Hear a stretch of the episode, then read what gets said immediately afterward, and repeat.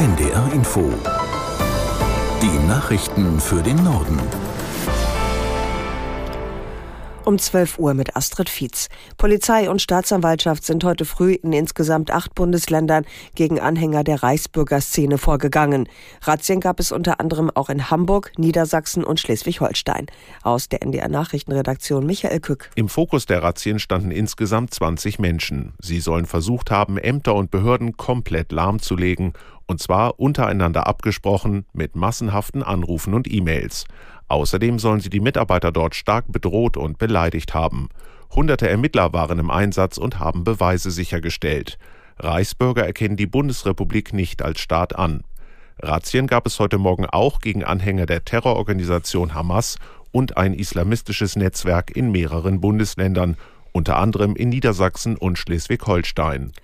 Angesichts der Verzögerung bei der vereinbarten Waffenruhe halten die Kämpfe im Gazakrieg an. Heute früh stiegen laut Augenzeugen erneut schwarze Rauchwolken im Norden des Gazastreifens auf. Palästinensische Medien berichteten zudem von mindestens 15 Toten bei Luftangriffen auf die Stadt Khan Yunis im Süden des Küstengebiets. Dort haben Hunderttausende Menschen Schutz vor dem israelischen Vormarsch im Norden gesucht. Israel erklärte, die eigentlich für heute erwartete Freilassung einer ersten größeren Gruppe von Geiseln aus der Gewalt der Hamas werde sich mindestens bis morgen verzögern. Mit dem Schritt einhergehen sollte die erste Waffenruhe nach fast sieben Wochen Krieg. Die Niederlande stehen nach dem Wahlsieg des Rechtspopulisten Wilders vor einer schwierigen Regierungsbildung. Offen ist, ob seine Partei Partner für eine Koalition finden kann.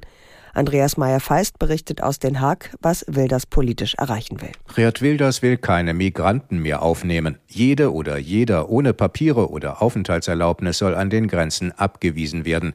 Auch an der Grenze zu Deutschland würde es dann wieder Grenzkontrollen geben, also ein Ende des kontrollfreien Schengen-Systems bisheriger Art. Wilders gilt als ausgesprochener EU-Skeptiker und fordert immer wieder eine Volksabstimmung über einen möglichen EU-Austritt der Niederlande. Ohne Partner kann Wilders seine Forderungen nicht durchsetzen. Wegen seines radikalen Programms gibt es aus anderen Parteien, die als Partner in Frage kommen, noch keine klaren Aussagen über eine mögliche Zusammenarbeit. Politische Beobachter schließen deshalb nicht aus, dass der Gewinner Wilders am Ende doch als Verlierer dastehen könnte. Die Weltgesundheitsorganisation hat China um Informationen über die Häufung von Lungenentzündungen bei Kindern gebeten. Vor allem im Norden des Landes steigt die Zahl der Erkrankungen. Aus Genf Katrin Hondel. Im Rahmen der internationalen Gesundheitsvorschriften habe die WHO epidemiologische und klinische Informationen sowie Laborergebnisse gefordert. Zudem habe man China um weitere Informationen gebeten über die jüngsten Trends bei der Verbreitung bekannter Erreger wie dem Grippe- oder dem Coronavirus und die aktuelle Belastung des Gesundheitssystems. Die chinesischen Behörden selbst hatten am 13. November über eine Zunahme von Atemwegserkrankungen in China berichtet.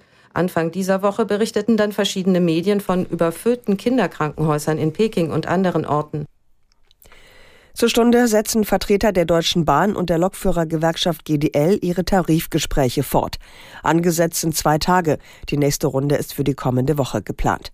Von einer Einigung sind die Verhandlungspartner offenbar weit entfernt. Die Gewerkschaft pocht unter anderem auf eine Senkung der Wochenarbeitszeit im Schichtbetrieb auf 35 Stunden bei vollem Lohnausgleich. Die Bahn hält das für nicht umsetzbar. Die GDL hat bereits eine Urabstimmung über längere und häufigere Streiks eingeleitet. Das Landgericht München hat die Gruppe Letzte Generation als kriminelle Vereinigung eingestuft. Zweck und Tätigkeit der Klimaaktivisten seien darauf ausgerichtet, Straftaten zu begehen, wie zum Beispiel das Blockieren von Straßen und Flughäfen, entschied die Staatsschutzkammer des Gerichts. Straftaten wie etwa Nötigung und Sachbeschädigung seien keine Mittel der demokratischen und rechtsstaatlichen Diskussion.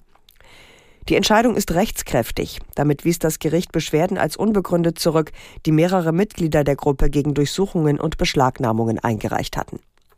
Das waren die Nachrichten.